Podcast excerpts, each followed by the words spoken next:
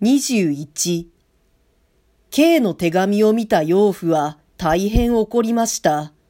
親を騙すような不埒なものに学士を送ることはできないという厳しい返事をすぐよこしたのです。K はそれを私に見せました。K はまたそれと前後して実家から受け取った書簡も見せました。これにも前に劣らないほど厳しい喫石の言葉がありました。8日先へ対してすまないという義理が加わっているからでもありましょうが、こっちでも一切構わないと書いてありました。K がこの事件のために伏責してしまうか、それとも他に妥協の道を講じて依然8日にとどまるか、それはこれから起こる問題として差し当たりどうかしなければならないのは月々に必要な学士でした。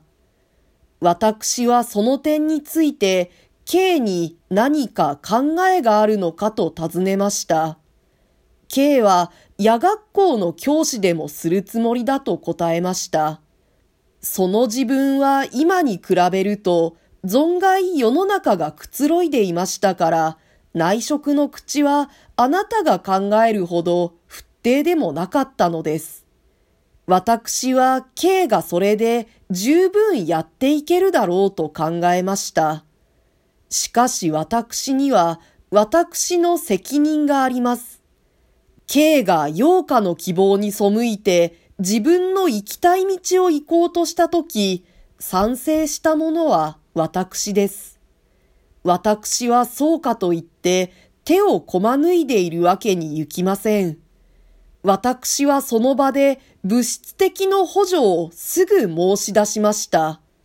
すると K は一も二もなくそれを跳ねつけました。彼の性格から言って自活の方が友達の保護のもとに立つよりはるかに快く思われたのでしょう。彼は大学へ入った以上、自分一人ぐらいどうかできなければ男でないようなことを言いました。私は私の責任を全うするために K の感情を傷つけるに忍びませんでした。それで彼の思う通りにさせて私は手を引きました。K は自分の望むような口をほどなく探し出しました。しかし、時間を惜しむ彼にとって、この仕事がどのくらい辛かったかは想像するまでもないことです。彼は今まで通り勉強の手をちっとも緩めずに新しい荷を背負って盲信したのです。私は彼の健康を気遣いました。しかし豪気な彼は笑うだけで少しも私の注意に取り合いませんでした。同時に彼と陽花との関係はだんだんこんがらがってきました。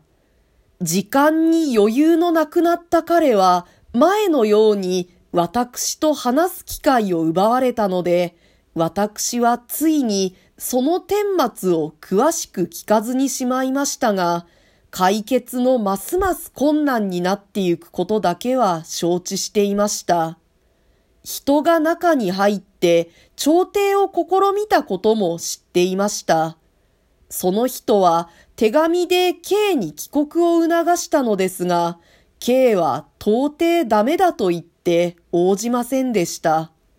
この強情なところが K は学年中で帰れないのだから仕方がないと言いましたけれども、向こうから見れば強情でしょう。そこが事態をますます険悪にしたようにも見えました。彼は陽花の感情を害するとともに、実家の怒りも買うようになりました。